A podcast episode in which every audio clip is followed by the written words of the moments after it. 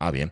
Las 17 minutos de la mañana. Digo ah, bien porque yo en cuanto me cambia, yo soy como el perro de Pavlov. A mí me, me, cambias el estímulo y cambia también la reacción. Y no sabía que entraba ya, pero bueno, ya, ya estamos. Y además encantados. Um, dicen que el tiempo pasa muy rápido y es verdad. La verdad es que pasa rapidísimo. Fíjate tú, 50 años. 50 años que voy a cumplir yo el año que viene, de, dentro, de, dentro de muy poco. 50 años que cumple Seresco. Y piensas tú, Seresco tiene una cosa estupenda que es que ya es marca, es una marca que tú piensas en Seresco y no piensas en lo que significa. O sea, lo asocias directamente. Es como cuando, cuando utilizas cierta marca de bebida de extractos, ¿sabes a cuál me refiero? Sí. Y, y, ya no piensas más, o sea, ya es el refresco, ¿no? Pues, pues Seresco piensas, de son líderes en software, en todo lo que tiene que ver con, con las TIC, con las eh, tecnologías de la información y la comunicación. Ya no piensas sino que directamente el nombre te lo dice todo, igual que el perro de Pavlov, exactamente igual. Hace 50 años, cuidadín, Seresco se ponía en, marcha, se ponía a funcionar. Hace 50 años, ¿cuántos ordenadores había en Asturias? Uf. ¿No? Como dice la frase, ¿Te has puesto a pensarlo? uno ¿Cuántos? o ninguno. O ninguno, ¿no? Aproximadamente. ¿Qué sabíamos entonces de TIC? ¿Qué sabíamos entonces? Bueno, términos como software o hardware, que ahora mismo forman parte de nuestro vocabulario cotidiano, Sí. hace 50 años no estaban. Eso, eso eran palabrotas. Eh, Totalmente. En aquel sí, sí. momento. Era cosa de... Y además, ese uno era enorme. Sí, sí, eh, sí, sí, vamos, para uno que eran todos. ¿Eh? todos. Trabajaba, funcionaba con tarjetitas y bueno, unas cosas tan raras. Tú sabes mucho de eso, que además tú estuviste en Seresco y te enseñaron muchas cosas. Ay, ay, todos tenemos pasado. Cuando eras un poco más joven.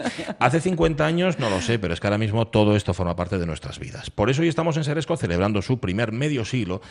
Y digo primero porque teniendo en cuenta que son quienes han hecho de alguna manera evolucionar Asturias, es decir, el proceso de digitalización de Asturias lo ha llevado de alguna manera Seresco durante estos 50 años, es muy previsible que el de los próximos 50 años también lo lleven adelante. Alejandro Blanco, ¿qué tal? Muy buenos días. Buenos días. Es un placer. Director de Servicios de Transformación Digital.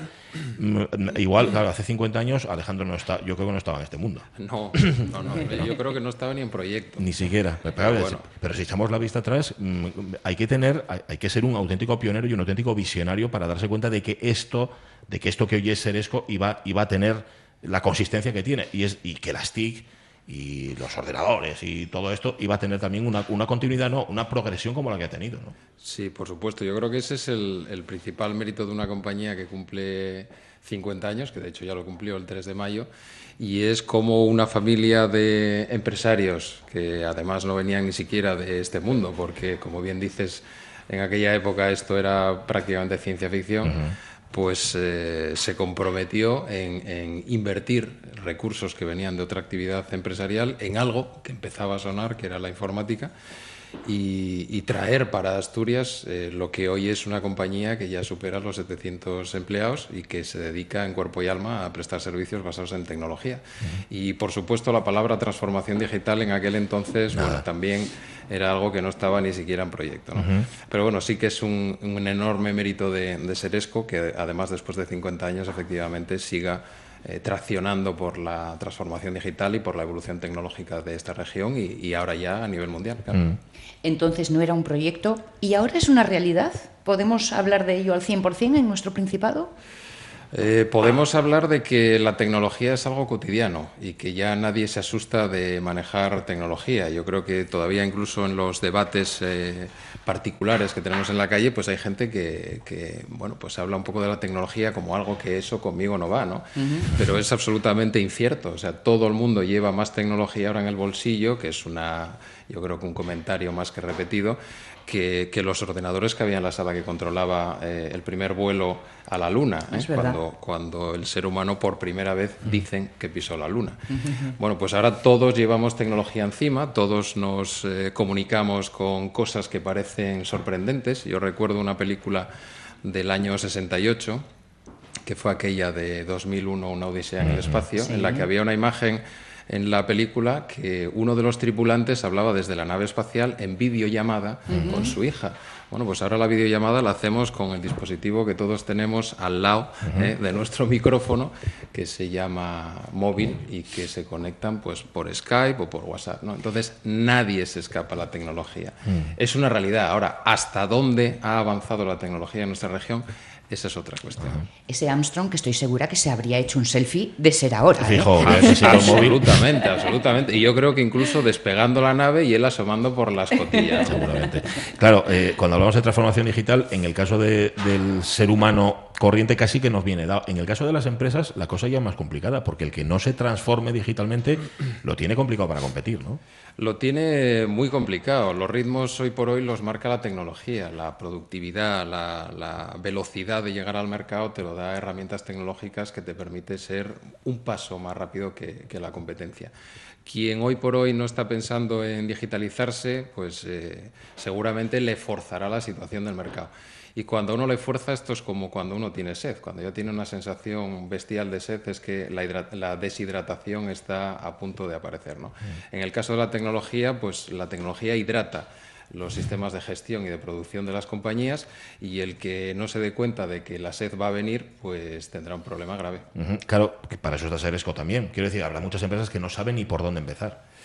Hay muchas empresas que les da vértigo, porque también es verdad que hay una cantidad de información brutal eh, en relación con lo que se ha llamado la cuarta revolución industrial y se hablan de tecnologías, de siglas, de cosas que les va a afectar, incluso, bueno, llega un poco esa, esa sensación de miedo, ¿no? De, De ansiedad. que- de ansiedad, exactamente. Este tren lo pierdo, el vuelo lo voy a perder, ¿no? Eh, bueno, algunas veces esa sensación es muy cierta porque la situación que te encuentras de partida es realmente precaria. Pero bueno, yo creo que con unas pautas lógicas de analizar cuál es la situación, hacia dónde se quiere ir, cuál es la posición en el mercado y también las posibilidades que uno tiene de, de asumir inversiones en materia tecnológica, pues hace que la cosa sea más racional. Y nosotros, bueno, pues en esa, en esa tarea lo que pretendemos es hacer ese acompañamiento para que nadie se vuelva loco y, por supuesto, como haría un sanitario, vamos a decirlo así, en esta situación, coger la mano al enfermo y decirle que no te preocupes, estamos aquí para ayudar y, evidentemente, también para hacer negocio, que para eso eh, Seresco lleva 50 años en este mundo. Porque suele ser un poco habitual esto, ¿no? Uno espera, espera, espera y de repente cuando se pone a ello, mm, mm, dámelo todo, lo, lo compro todo y al final la mitad de los aparatos se quedan ahí sin tocar. Las cosas hay que hacerlas con cabeza y actualmente con menos necesidad de dinero también. Absolutamente, absolutamente. Lo que decíamos hace un momento, ¿no?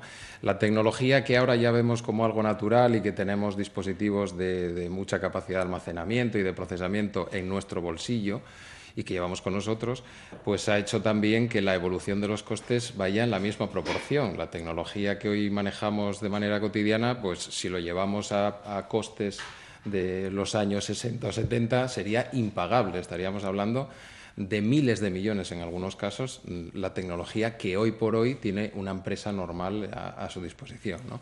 Entonces, efectivamente, las inversiones son eh, mucho menores de lo que la gente se cree, porque además esa, esa evolución exponencial de la tecnología hace que también se abaraten los costes.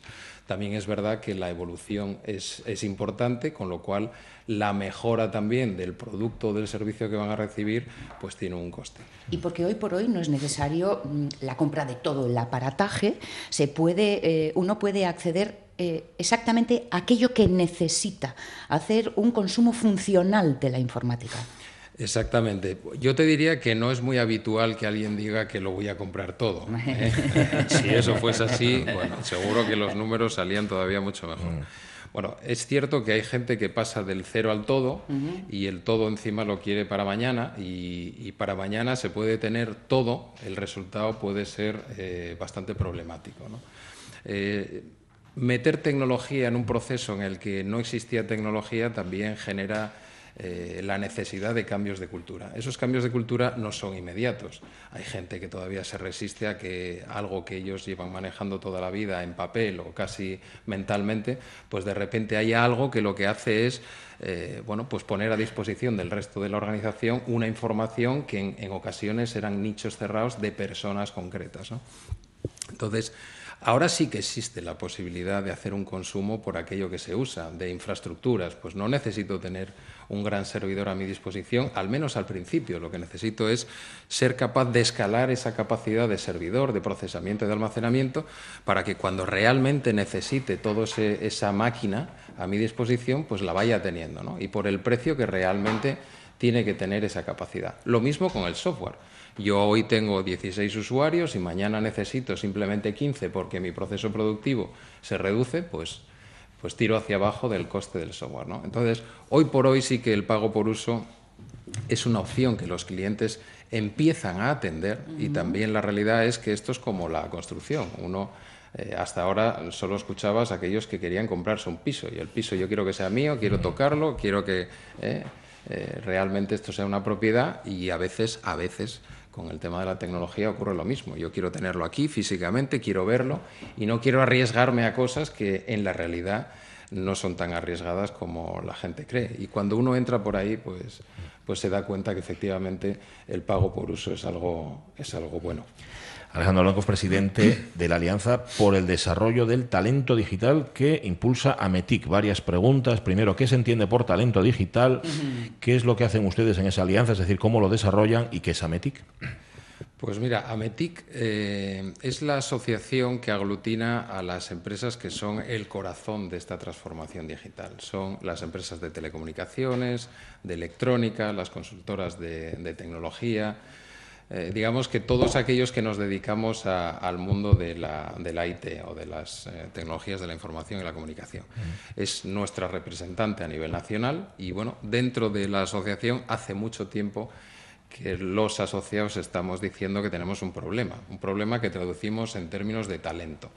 A veces talento se confunde con competencias eh, o con conocimientos.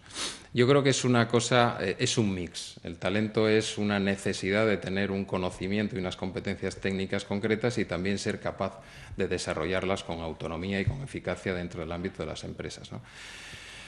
Hace aproximadamente dos años, dos años y algo, a través de un grupo de trabajo que era el grupo de Industria 4.0, eh, decidimos constituir un, grupo aparte que es precisamente el de talento digital, en el que pretendemos avanzar en la revisión de titulaciones y contenidos en el ámbito educativo mm. ligados a nuestro sector y al mismo tiempo ir introduciendo también al menos recomendaciones para que en otros sectores la variable digital vaya teniendo afectación, porque esto parece que es un tema exclusivamente de las tecnológicas y todos los sectores saben que están afectados por este tsunami. ¿no? Mm. Entonces, nosotros lo que pretendemos es difundir la necesidad de invertir en talento digital y he de decir que eso está en la boca de muchos y luego en la práctica muy pocos apuestan realmente por llevarlo a, término. ¿eh? Lo que pretendemos también es afectar a las decisiones en materia educativa con nuestro criterio, porque nosotros no tenemos realmente capacidad de decidir eh, si el Ministerio A o B invierte o no realmente en, transformar los títulos y contenidos educativos, pero lo que sí que nosotros pretendemos hacer es llevar pautas de, recomendaciones al ámbito laboral, cómo debería de hacerse esa transición cultural con el factor humano de la tecnología, que a veces se olvida, ¿no? Y además, cuando se olvida es muy jugoso darle palos a la tecnología. Esto va a ser una especie de apisonadora que nos va a pasar por encima y las personas vamos a quedar al margen. Las personas son claves en todo esto, pero hacer un cambio cultural eh, adecuado y una formación y una recualificación de la gente que hoy por hoy pues está haciendo las cosas eh, sin el apoyo tecnológico es absolutamente clave lanzamos esas recomendaciones, tenemos eh, en marcha un foro por el desarrollo de talento digital, ya hicimos el año pasado la primera edición, y en ese foro queremos hablar de todo esto, eh, con, además con presencia, de, ministerios y secretarías de Estado que son responsables de tomar medidas y tomar acción en este sentido. Y además tenemos unos premios que coinciden con las categorías de los premios europeos en los que queremos poner en valor qué actores de la sociedad o de la economía realmente están apostando por esto. ¿Quién está apostando realmente por dotar de competencias o por eh, influir en las vocaciones, estén, por ejemplo, en las niñas? que es algo pues que nos preocupa. Estamos dejando al margen de un sector que es el futuro de esta economía una fuerza, una fuerza un capital humano absolutamente eh, imprescindible, ¿no? Mm. porque están optando por otro tipo de cuestiones. Entonces, queremos que se reconozca quién está apostando por esto y queremos hacerlo también en un marco en el que tenga visibilidad y ese marco es AMETIC. Bueno, algo ha cambiado, perdón, algo ha cambiado teniendo en cuenta que ahora mismo ya no solamente en el colegio te enseñan a ser usuario, es decir, nivel usuario, sino que ya te enseñan a programar algo hemos avanzado. algo ¿eh? hemos avanzado, algo hemos avanzado, pero son pocos los colegios que realmente están enseñando en programación, hay pocos colegios que realmente se estén dejando asesorar, apoyar o, en, cuáles son las tecnologías en las que hoy por hoy deberían de estar enseñando en programación y luego al final, bueno, pues también te llevas eh, sorpresas cuando miras los currículos de los, de los títulos y te das cuenta que se enseñan algunas tecnologías que son más bien ya parte del pasado que del presente, si quieren. Hablaba Alejandro Blanco de la mm, sensibilidad social y de la sensibilidad empresarial. ¿Hay sectores más remolones o hay sectores también más dinámicos que han olfateado rápidamente la necesidad y se han eh, puesto las pilas los primeritos? ¿Se puede hacer diferencias por sectores en Asturias? Teniendo en cuenta que mañana vamos a tener eh, en nuestra fiesta un montón de clientes de muchos sectores, poner uno por delante de otro, eh, yo creo que corro riesgo de que alguien me lo afee. ¿no? Yo creo que todos los sectores hoy por hoy ya son conscientes de que necesitan digitalizarse, pero sí que hay algunos que simplemente, pues lo que decíamos, ¿no? la tecnología que los propios usuarios ya tenemos a nuestra disposición les ha hecho reaccionar de manera obligada. El sector turístico, hoy por hoy, eh, está afectado por el uso que los propios usuarios hacemos de la tecnología. Pues yo me configuro mi propio viaje, me bajo mis propios billetes de avión a través de una app que puede ser la misma que utilizo para reservar el hotel o otra distinta, pero que también es la que utilizo esa o otra distinta para reservar los restaurantes a los que quiero ir. ¿no? Entonces, la, la propia tecnología y cómo los usuarios hemos accedido a ella ha hecho que algunos sectores, simplemente por ese hecho, hayan tenido que digitalizarse de manera más rápida. Y luego hay otros que la digitalización no es tan clara. Hay una digitalización transversal que afecta a todos y hay otra del proceso productivo que llevan. Y en algunos casos es la robótica la que más afecta a esos procesos productivos. No es tan fácil hacer una inversión en ese sentido, cada vez más, porque además hay líneas de financiación, incluso de los propios fabricantes, que lo, que lo favorecen, pero eso hace también que los ritmos sean, sean más lentos. ¿no? Y en el ámbito de la automoción, ¿para qué vamos a decir? ¿no? Uno coge una fotografía de un automóvil de hace 15 años, la pone al lado de un, de un salpicadero de un vehículo actual y bueno, yo creo que todos pensamos que nos estamos metiendo en una nave espacial, ¿no? Entonces casi parecía que nos metíamos en un tractor de, una granja de los años 60. Pues sí, que no era para tanto, pero, pero sí. No la, para tanto. La, diferencia. Se disfruta de otra manera. Sí, la verdad que sí. Em, una última pregunta. Ya que estamos y ya que ha dicho que bueno, que hay que darle recomendaciones, ¿no? Hay que recomendar a quienes pueden cambiar esto, a quienes pueden propiciar este cambio tecnológico. Yo le preguntaría, ahora estamos en, cambio de, gobierno, no solamente a nivel nacional, sino también aquí, en el Principado. Desde Seresco, ¿qué recomendaciones se podrían hacer para favorecer esa digitalización en Asturias? Pues eh, mira, yo te diría que en el Principado de Asturias hay algunos organismos eh, que están, eh, digamos, que, llevando a la acción lo que dicen a veces no con las posibilidades que les gustaría, y yo creo que ahí es donde viene realmente el factor clave en todo esto. Lo que les pediría es que realmente se crean lo que dicen. Y si realmente se creen lo que dicen, pongan los medios necesarios para llevar a término eso que supuestamente creen que, es lo correcto para, la economía. Entonces, creo que hay muchos planes, creo que hay muy buenas intenciones, sobre todo hay muchas y muy buenas palabras, y ahora faltan los medios para realmente apostar por algo que es el futuro de la economía. Y es que nadie lo niega. Es el futuro de la economía, afecta a muchos sectores productivos y a muchos de los sectores productivos claves de esta región y lo que hay que hacer realmente es poner voluntad y medios para hacerlo. Entiendo que los medios son finitos, ¿no? Pero a veces hay que determinar si queremos apostar por futuro o queremos seguir apostando por pasado. Porque además ha hablado en muchas ocasiones de la necesidad de vertebrar a Asturias y si algo hay ahora que lo puede conseguir, desde luego son las TIC. Hombre, yo creo que más eh, infraestructuras, sobre todo mejorar las existentes, es necesario. Sacarnos de las fronteras de nuestra región es perentorio. Mm y sobre todo hacer llegar eh, las nuevas tecnologías a la zona rural es clave porque además va a mejorar muchos de los procesos cotidianos que son penosos en las zonas rurales y que la gente lo siga haciendo con mucho esfuerzo. Pero al menos facilitémosle la vida en otras muchas cosas que hoy por hoy simplemente a golpe de clic lo tendrían resuelto. Esa España despoblada y esa Asturias despoblada necesita de esto. Pues sí. Alejandro Blanco, director de Servicios de Transformación Digital de Seresco, muchísimas gracias por haber gracias estado con nosotros. Gracias a vosotros por venir y compartir con nosotros esta fiesta de los 50 años. Nosotros encantados. Quedamos para los próximos 50, ¿vale? Por supuesto, echando cuentas mm, vamos, yo que acabo de cumplir la mayoría de edad, yo creo que llego. Muy bien. Gracias, Alejandro. Ay, yo qué mayor soy entonces. Mm, las 10 y 27 minutos. Hola Jorge Alonso, ¿qué tal? Hola, bien, Bueno, muy bien, muy bien. Eh, nosotros que somos más analógicos que otra cosa, ¿eh? ¿No? Bueno, no te creas. ¿eh? Yo soy muy de vinilo, por ejemplo. Bueno, sí, sí, pero no es excluyente. Mm, sí, no, no, no, por supuesto que no. Pero bueno, digo, si, no, si uno tiene que tender, Mm. tiendes hacia el, yo por lo menos hacia el analógico, pero Fíjate que no no, nos ha, lo permitimos. no ha transformado la em, industria musical, precisamente la Ahí industria va. musical, Pues este es asunto. es que ¿eh? lo ha cambiado absolutamente todo. Bueno, mm, Seresco, hoy nos acoge 50 años de Seresco. Y hoy os queríamos preguntar por vuestra relación con las máquinas. Que se, escucha una especie así como de decir, a mí me vas a preguntar por esto. Y es que no me llevo bien con ellas, no, es que se llevan mal ellas conmigo. Es lo que hemos preguntado hoy en Facebook, en el Facebook de la radio mía, y hoy nos damos el teléfono porque no estamos ahí, no estamos en la radio, estamos en Seresco. Oye, mm, ¿cómo os lleváis con las máquinas? ¿Os dominan las máquinas a vosotros, a vosotras?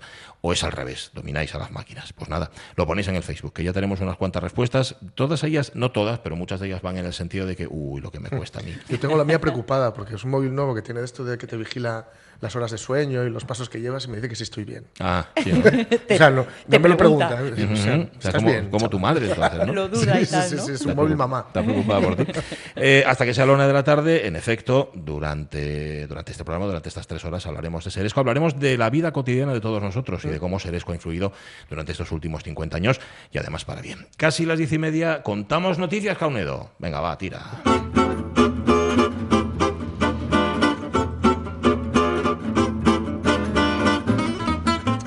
Y ahora cuando me quito yo las gafas, me pongo interesante. Me siento un poco Ana Rosa Quintana. No sé si os fijáis que Ana Rosa Quintana hace esto. Se quita las gafas, se pone las gafas. Yo es porque no veo un ¿Ah, sí? pimiento, sí. Ella igual también. Eh, posiblemente sea por eso, sí. Lo que pasa es que ella le queda como un, como un toque así de clase. A mí no, a mí como no se me ve. Bueno, atención a esta noticia, bueno, atención a esta, a esta becerrada, vamos a decirlo así. Fran Rivera en Espejo Público sobre el suicidio en Ibeco. Los hombres no podemos no enseñar un vídeo así. Madre Sí. mía, madre Eh, mía. efectivamente. El popular matador de toros, un momento para reflexionar sobre esta frase. Popular matador de todos. La parte matador, dices, ¿no? Todo. Ah, es que ahí está el asunto. Ha ofrecido una opinión en Espejo Público que ha desatado la furia de las redes sociales. Los hombres, y lo digo porque soy hombre, no somos capaces de tener un vídeo así y no enseñarlo. Esto exactamente es lo que dijo Que vamos, que- en Espejo Público. Sí. Eh, luego dijo que, bueno, que la base y el problema es que la libertad de uno empieza cuando termina el otro, una obviedad tremenda. Hay una máxima, esta parte está bien, que yo se lo digo a mi hija mayor, y es que eh, no se pueden mandar vídeos de este tipo. Ella no es culpable, se refiere a la chica que se suicidó, es una víctima, no es de hombre hacer viral un vídeo así, pero los hombres, y lo digo porque soy hombre, no somos capaces de tener un vídeo así y no enviarlo. Recordar, o mejor dicho, señalar que no hubo ningún tipo de objeción al comentario, que había más gente en ese, en ese entorno. Sí. Y luego dijo que, bueno, a todas las niñas, las mujeres, por favor, que no manden vídeos de ese tipo. El malnacido que lo ha mandado es un asqueroso y una sabandija. Evidentemente, en cuanto acabó, acabó la frase, fue eh, trending topic en, en Twitter. pues, Sí. gente lo- Estallaron las redes, ¿no? Que es lo que se dice en estos casos. Sí. Eh, Hay que recordar que cuando hablamos de un vídeo así, hablamos de un vídeo sexual. Es un vídeo ¿eh? Sexual, es es, el origen de- venganza por, por en fin, una, una venganza erótica, digamos, Sí. lo mejor dicho. Bueno, no era nada erótica. Un vídeo sexual que se mandó a una empresa, lo compartió todo el mundo y cuando ese vídeo llegó al marido de la chica, la chica, pues temiendo la reacción o por la presión, etcétera, pues se suicidó. En fin, una vez explicado esto, es decir, una vez explicado el contexto de las declaraciones, queda mucho más claro todo. Sí, señor. Vale, pues ya está, no tenemos nada más que añadir. Señor. Eh, esta manía que tenemos todos, ¿eh? pero cuando estás delante de un micrófono, delante de una cámara, es bastante Sí. peligrosa de generalizar. Es que los hombres, Sí, sí, sí, es sí. que las mujeres, es que los políticos. Chico, a veces Claro. nos templamos un poco, ¿no? Basta con decir es que yo. Es que yo, claro. Claro, ¿no? Sí. Y cada palo que aguante sí. su vela. Bueno, pero Es te, que- ocultas detrás de la masa. ¿no? Sí, es que yo, que soy un popular matador de toros, Y Eso es. no, no sería incapaz de tener un vídeo así y no, y no compartirlo. Estoy seguro de que no, no sería capaz de no compartirlo. No. que sería capaz de, de no hacerlo, seguro. Ya, ya, ya, ya. Bueno, no, no lo sé. Bueno, no lo sé, pero bueno, el caso es que esa generalización, pues eso, no, no, no, a mí no me metas en ese saco. No, no, y no te ocultes detrás de mí, no te Claro, tapes detrás de- del grupo, ¿no? Incluso estoy Idiota. segura de que habría muchos hombres Mm. que eh, quitarían de su lista de correo a amigos que les hicieran esto. Pues sí. Hombre, eh, Enviarles no- este no tipo de vídeo. dudes. Claro, No lo dudes, claro. no lo dudes. Pero bueno, eh, eh, por lo menos por buscarle una mínima parte positiva, solo son los memes y las respuestas de en internet, había una muy chula que dijo que el tipo se había hecho toreros para, para tener luces. Ajá. Las del traje, ¿no? Claro, claro, claro. Ay, mi favorita. Sí. Dice, lo que más me duele de todo esto, y pone una foto de Fran Rivera y de su hermano, el DJ, el artista, y pone, lo que más me duele de todo esto es que llevamos toda la vida creyendo que el tonto era el otro. Bueno, bueno, bueno. Eh, está bien. Son una familia muy tradicional en todos los sentidos. Eh, vamos a hablar de otra familia. Mira, hoy en día, que antes esto no era así, ayer lo escuchábamos, lo escuchábamos Isabel Luege. Ser rey era una cosa que estaba estupenda. Hoy en día, ser rey ya no es lo que era. Soy vuestro rey. Pues yo no le voté. ¡Hala! Ahí está, sí señor, pues yo no le voté. Eh, el rey, el de los belgas, se somete a una prueba de paternidad. Un rey, ¿eh? Cuidado. Sí, sí, Alberto II, el rey de los belgas, sí. Se va a someter a la prueba de ADN que le reclama su supuesta hija ilegítima, Delphine Boel, para demostrar su paternidad. ¿Cómo se llama? Delphine Boel. Ay, es que me encantó como de El Delphine Boel. Boel. Es que como tenía puntitos, Ah, digo, algo Boel. tengo que hacer Ah. con esta E. Vale, y como no tengo ni idea... viste una diéresis y te lanzaste. Y yo digo, bueno, pues eh, eh, esto, ¿tú cómo lo habrías dicho?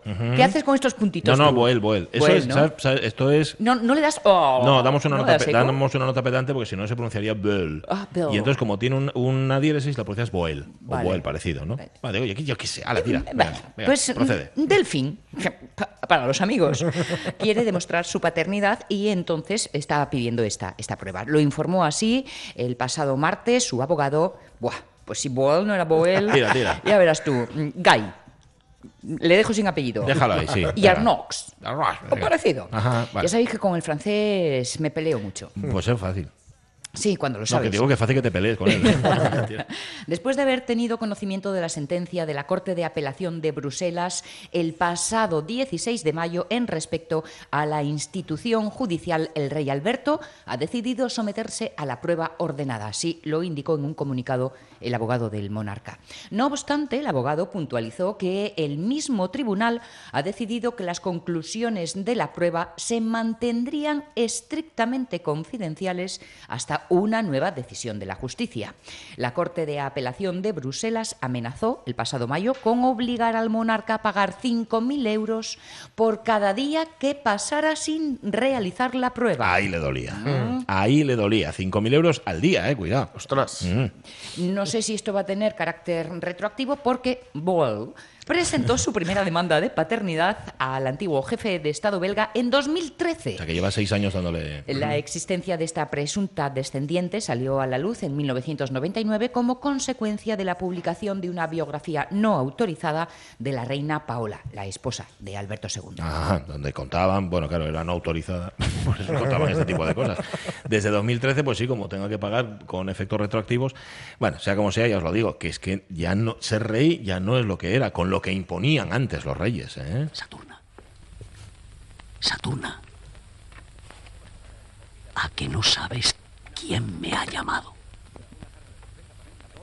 Pues deja la tele, Saturna. Que dejes la tele. Te decía que a que no sabes con quién ha estado hablando tu marido. Con el rey. Pero ¿cómo que qué rey Saturna, por el amor de Dios? Pues qué rey va a ser Saturna, el nuestro. Pues claro, el rey, el único rey posible. Nah, ya no hay la reverencia. Qué bien decía este hombre. Hombre, lo decía todo bien, como un poco enfadado, pero sí, todo sí, bien, sí, todo bien.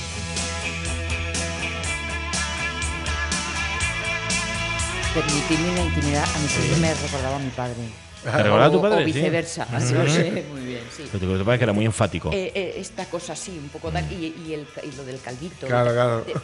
O sea, tu padre era Agustín González. Básicamente, que de Voy pedir y con prueba. ese. Mira, a ver, mira, a ver, habla con Boel, a ver qué te dice, te aconseje.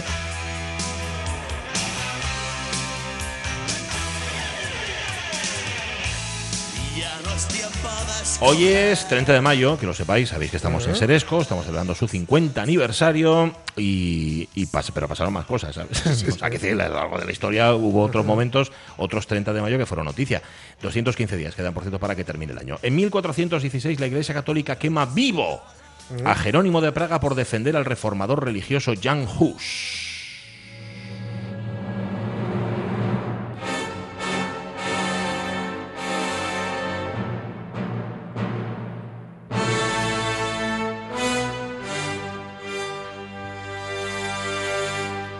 Este es el himno Jusita, vosotros sois los guerreros de Dios. Uf. Sí, se llama así. Esto es lo Acaban las cantaban los- susitas, pero. Bueno, eran, eran un poco, iban un poco jositos. sí. Que estos eran, sabéis, los un antecedente de la reforma luterana. Estos eran reformistas y además, eh, y aparte de un poco independentistas también. Y a Jan Hus y a compañía, Zaga. Se los, se Sí, los sí. cargaron a todos. Sí, señor. Y este, este canto jusita lo utiliza Smetana. Eh, no, para que está contando todo esto.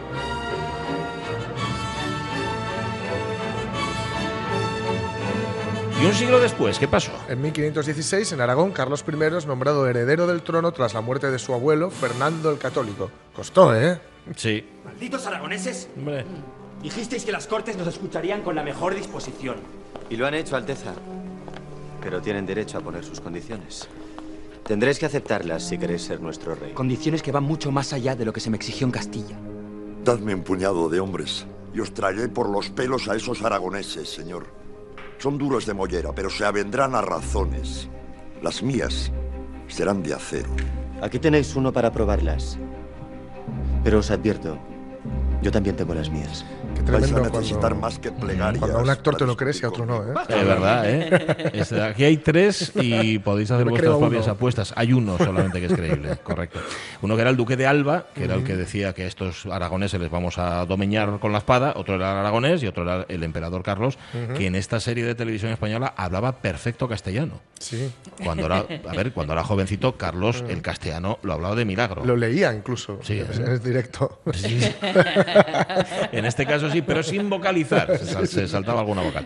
Año 1640 muere en Amberes a los 62 años Rubens. Ya sabéis, Pedro Pablo Rubens, Peter Powell Rubens, pintor barroco flamenco. Ole, representaba un canon de belleza muy específico. Me encanta Rubens. Me encanta el barroquismo. Qué bonitas esas figuras. Qué bonitos esos dorados. ¿Verdad? ¿Por qué no la mujer vestirse con toda su lujuria? Hombre. ¿Por qué no hablar del sexo? ¿Por qué no hablar de la fuerza y la carne? ¿Por qué? ¿Por qué nos hemos de reprimir? ¿Por qué? ¿Por qué? Durante tantos años la represión y la máscara. ¿Por qué? ¿De qué me tengo que disfrazar ahora? De por una... de Eso digo yo. Eso digo yo. ¿Por qué? Yo es que me pasa lo mismo. Yo veo los cuadros de Rubens y digo así, así. Así, así. Así sí, ¿qué pasa? ¿Eh? Tanto complejo, tanta tontería. Más cosas. 1806 en Estados Unidos, el terrateniente esclavista Andrew Jackson, más tarde presidente de Estados Unidos, mata en un duelo a un hombre después de que éste le acusara de bigamia, es decir, estar casado con dos mujeres. a la vez. la sí. Acusara de bigamia, perdón, a la esposa de Jackson. Ah, no a él, a la esposa. eso, estar casado con dos hombres a la vez. Por alguna razón que desconocemos, se enfrentaron en italiano. Sí, fue así. ¡Bastardo! ¡Maledettos canallas! Es que te pega más, ¿no? Sí, sí, sí, sí, ¡Tu sí. maitadútome, eh! Enfadarse en Mano de italiano mola el doble. Hombre, Y enamorarse en francés. Claro. No, bugiardo. Non è colpa mia. Porco! no es culpa mía. Carogna! ¡Imbecile! Eso lo decía el que iba delante. Lo que no aclara esta noticia, igual es que lo tenemos para dentro de unos días, es qué pasó exactamente. Es decir, si hubo duelo entre Andrew Jackson y el fenómeno este. Ah, no, si lo mató, dice. Lo mató, lo mató. Pensé que había retado el duelo. No, no, lo mató, lo No, mató. no, no. Pues lo mató. Lo mató. perdón, Ojo, perdón, cuidado, perdón. tener a un presidente que ha matado en duelo a un tío. ¿eh? Bueno, pero como era un duelo y era Dile una algo. cuestión de honor, Ujú. pues al Sí, final, oye, no pasa Dile nada. algo, pero algo bueno. Sí, sí, sí, claro. Mm, no sé. Año 1884 en Francia se restablece el divorcio, que había sido anulado en 1816 por el rey Luis XVIII. Señor Gonzalito, explíqueme eso del divorcio. ¿Cómo? No lo entiendo. Usted se divorció, ¿no? Sí. Pues yo también quiero apuntarme a eso. Hombre, pero así tan de repente... Ah, hasta ahora yo estaba resignado. Porque en España, ya se sabe, se casa uno y para los restos. Pero he llegado aquí y le veo a usted tan divorciado, tan feliz y con esa cara de alegría que no aguanto más. ¿Qué hay que hacer para divorciarse? Supongo que tendrá que residir en el país, pues no sé, tres años mínimo. Toda la vida, con tal de perder de vista a ese camión. Hombre, Ese camión. tanto como camión, su esposa está todavía de buen ver, ¿eh? llenita pero sabrosona y muy linda, ¿eh? con unos ojazos. Oiga, Creías que lo iba a arreglar, ¿eh? pero no. que es mi mujer. Ahí está. Cuidado porque me voy a divorciar, pero no Sí, diga sí. usted estas cosas que estoy yo delante. Ojo, fíjate, Francia, qué retraso. En, el ochen- en 1884 se restablece después de haberlo anulado en 1816. Está muy atrasados en Muy Francia. atrasados. ¿eh? Es un país que lo tenéis, lo tenéis ahí arriba en el pedestal, pero Francia no pensé que es para tanto. ¿eh? Llenita pero sabrosona. Sí, No voy a sí. olvidar esta frase en toda la mañana. Ya, ya, ya. Pues sí. Hay que tener en cuenta que era es una película de Paco Martínez Soria, Sí. que no sé si es caray con el divorcio o Alguna de estas, divorcio sí, a la española. Sí, una- sí, sí. Pero con lo de llenita pero, pero sabrosona, mira, te voy a regalar este momento. Cada vez que pienses, estoy llena, Sí. ah, bueno, qué bien, ¿no? Vale, vale. Voy a pensarlo yo también a partir de ahora. Llenito, pero sabroso. En vez de fustigarme una vez, lo hago dos, ¿no? Vale, vale. 1928, hoy hubiera cumplido años Agnès Barda, eh, Barda, la cineasta francesa, la abuela de la nueva ola, y que el otro día en Cannes tuvo un homenaje muy chulo, porque en la presentación eh, del, del festival había una silla en el escenario con el nombre de ella, de Agnès Barda. Lundi des patates, mardi des patates, mercredi des patates aussi. Jeudi des patates, vendredi des patates, samedi des patates aussi. Con los niños recogiendo patatas. está Es decir, claro, ¿eh? parece que está diciendo algo de patatas Sí, y sí, sí. sí, sí. Está diciendo jueves de patatas, viernes de patatas, sábado de patatas. Porque es de los espigadores y la espigadora, que en Ujú. francés es Eh, Le Glaneur et la Glaneuse. Eso es. Un documental de hace 19 añitos, del año 2000, sobre las personas que viven de recolectar, así en genérico. Claro, que ella misma se incluía entre los recolectores. Claro, una recolectora de imagen, ¿no? Y justamente es de lo que hablaba. De, de y hay un momento, parece ser incluso en esta película, en la que ella se deja la cámara encendida, colgando, o sea, colgando de aquí del cuello, Sí, y lo sí, que sí. ves es las imágenes que entraban por la cámara. No Así, a hace mucho que Ramón Redondo nos hablaba de sí. la figura de esta mujer y eh, hablando de homenaje de Cannes, el propio cartel de Cannes de este año lo que hace es Mm. eh, utilizar una fotografía en donde vemos a Agnés rodando, Ujú. subida Ah, de sí. pie a, los hombros Sí, de sí, su marido y que han hecho ahí una composición Sí, sí. preciosa. Muy chula, muy chula, muy Sí, bonita. 81 años cumpliría hoy Agnes Bagda. Eh, en el año 1989, en la plaza de Tiananmen, manifestantes universitarios chinos inauguran la estatua de la diosa de la democracia de 10 metros de altura. Deberían haber sabido algo importante. Repito algo que ya he dicho antes. Sencillamente la democracia no funciona. Ya está. Eh, por lo menos no funcionaba hace 30 años en China. Ahora no sé, bueno, habrá que preguntarle a Susana Rubio Sí. o no. A ver. Eh, a ver cómo va aquello. Eh, vale, y una más. En 2006, el secretario del Tesoro de Estados Unidos, John Snow, presenta su renuncia. He oído John Snow. Ahí está. Lo que pasa es que este es Jon Snow con H entre la O y la Sí. N, porque el otro no lleva, ¿no? No lleva H, no lleva, no Ujú. lleva H. Los del norte y la nieve y Esos, esos, esos, esos, sí. No sabes nada, Jon Snow. You don't know nothing, Jon Snow. Ajá, pues eso. Pero yo te lo voy a decir. Acaba así. Y dice, pero sí, no le te- dice mucho, le dice mucho. No, no te lo, no te lo voy a decir porque sería por hacer cierto, spoiler. el, el actor que interpreta a Jon Snow eh, salió ayer la noticia que está ingresado en una clínica de desintoxicación. ¿Qué me dices? Sí, Se ve que, que ha llevado mal las críticas, me parece a mí. Ya, Sería ya. el frasco, Mm, Carrasco. ¿Las mía. críticas o el rodaje? Eh, no sé, no sé. realidad. Algo. Algo llevó mal, algo llevó mal. O el matrimonio, que se casó con precisamente la chica que le dice tú no sabes nada, Jon Snow. Ah, sí, se casaron, claro. Es que confundir el trabajo y la profesión Claro. El Juego de Tronos y la, salió de y ahí. la vocación. Eh, no obstante, fíjate, el otro día me preguntaban mi chiquillo, oye, ¿por qué en Hollywood, bueno, y los actores así en general, ¿por qué tienen unas relaciones, por qué Mm. se, casi se divorcian tanto? Mm, y la verdad es que no supe qué contestarle. No sé si tiene que ver con el tipo de vida que casan entre ellos bastante porque son los únicos que pueden entender eh, la vida que vida, llevan, sí. pero precisamente ese tipo de, de vida es la que hace que se divorcien también bastante. ¿no? Y también sabes qué sensación tengo que en los eh, rodajes Mm. el nivel emocional es Claro, tan alto sí, porque tienes que tener ahí eh, Claro, todo, claro, todo, que hace que surjan las chispas donde solamente había unos hierbines, no había yesca Y suficiente. la cosa no da para más y no da para más, pues eso. Y luego otro tipo de vicios que no, ya no en ellos. Sube Caunedo. Ah, no, que se acabó. No, pero Bueno, esos eran la parte estable de los vicios, hombre. Las 11 menos cuarto de la mañana, estamos en Seresco, estamos celebrando estos 50 años. Seresco ha sido pionero, bueno, ya fue pionero en el 69 cuando se creó, pero pionero también en muchos servicios, por ejemplo, por ejemplo el de cartografía y catastro. Su director es Antonio Huergo. Antonio, ¿qué tal? Muy buenos días. Buenos días. Un placer tenerla aquí. Nos tiene que explicar antes de nada, ¿qué- qué- ¿con qué, qué- qué servicio da? ¿Qué es exactamente el servicio de catastro y cartografía o cartografía y catastro? Bueno, pues nosotros lo que realizamos es la elaboración de catastro, que puede ser catastro rural o catastro urbano. Como sabéis, el catastro es una base de datos, un censo de bienes inmuebles que lo que sirve, entre otras cosas, es para generar el impuesto de bienes inmuebles, que es un impuesto que es fundamental como supervivencia de los ayuntamientos, porque es el principal ingreso que tienen los ayuntamientos. Entonces nosotros lo que realizamos son o bien los catastros nuevos, como hacemos en Latinoamérica, o hacemos actualizaciones, como hacemos en España. El, el catastro es una base de datos viva, Ajá. que sufre variaciones constantemente, por lo tanto hay que estar actualizando permanentemente. Y este servicio nació en el año 85. Este servicio nació en el año 1985 por, y nació como consecuencia de que España, con la entrada al mercado común en los años anteriores, pues eh, una de las obligaciones que adquirió fue el elaborar el catastro de España nuevo. Entonces puso en marcha la elaboración del catastro rural de todo el país. Fue financiado por la Comunidad Económica Europea y nosotros, pues Eresco tuvo una parte en el- fundamental en el desarrollo de ese proyecto porque hicimos el catastro rural de una parte muy importante de España. Es un proyecto que duró en torno a 10, 12 años y posteriormente vino la elaboración y la, de los catastros urbanos. Entonces nosotros también hemos tenido una, co- un- una colaboración en ese proyecto fundamental porque hicimos el catastro urbano de, la- de ciudades muy importantes de España. Ser pionero, Antonio Huergo, obliga a, a ir aprendiendo sobre la marcha.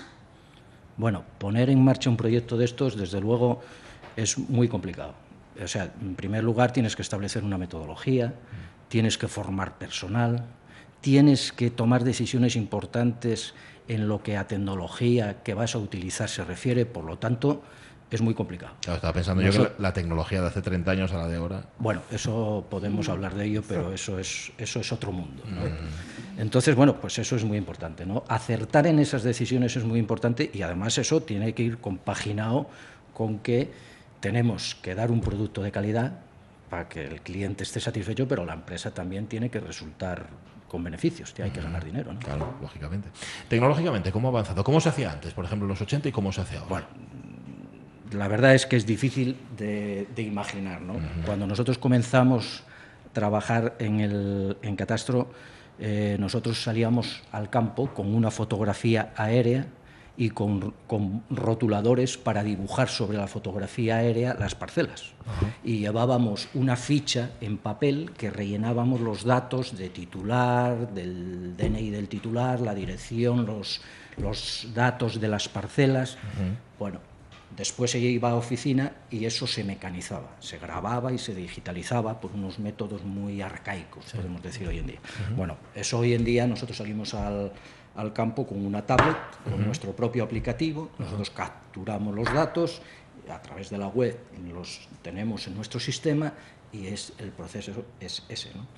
Claro, mm, como os podéis imaginar, esto repercute en que el procedimiento es más mal, digamos, eh, echamos menos tiempo, tenemos menos coste, Ujú. pero es que además hay un aspecto fundamental, que es que la calidad no tiene nada que ver. Mucho más preciso, claro. Todos los Mm. errores de transcripción que había antes y tal, eso ha desaparecido. ¿no?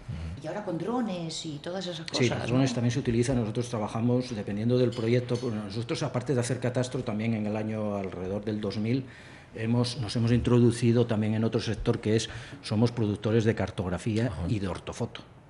Entonces, bueno, la captura de la imagen para la realización de todos estos trabajos puede ser, dependiendo del proyecto, puede ser. mm, Nosotros, como trabajamos con la elaboración de cartografía de ortofoto de mucha precisión, eso tiene que ir a través de unas cámaras que van en unos aviones y que son de mucha precisión. Pero cuando hay otro tipo de trabajos que no requiere tanta precisión, sino que simplemente lo que necesitamos es información del territorio, pues también se puede utilizar el dron. Esta es una información mm, realizada para la administración, Sí. pero me imagino que útil para eh, muchas otras actividades, incluso empresariales. Sí, sí, por supuesto. Mira, eso es otro de los cambios que hay. Nosotros hace, hace años, hace no muchos años, el catastro solamente tenía, podemos decir, una utilidad que era la fiscal, es decir, recaudar el impuesto de bienes inmuebles.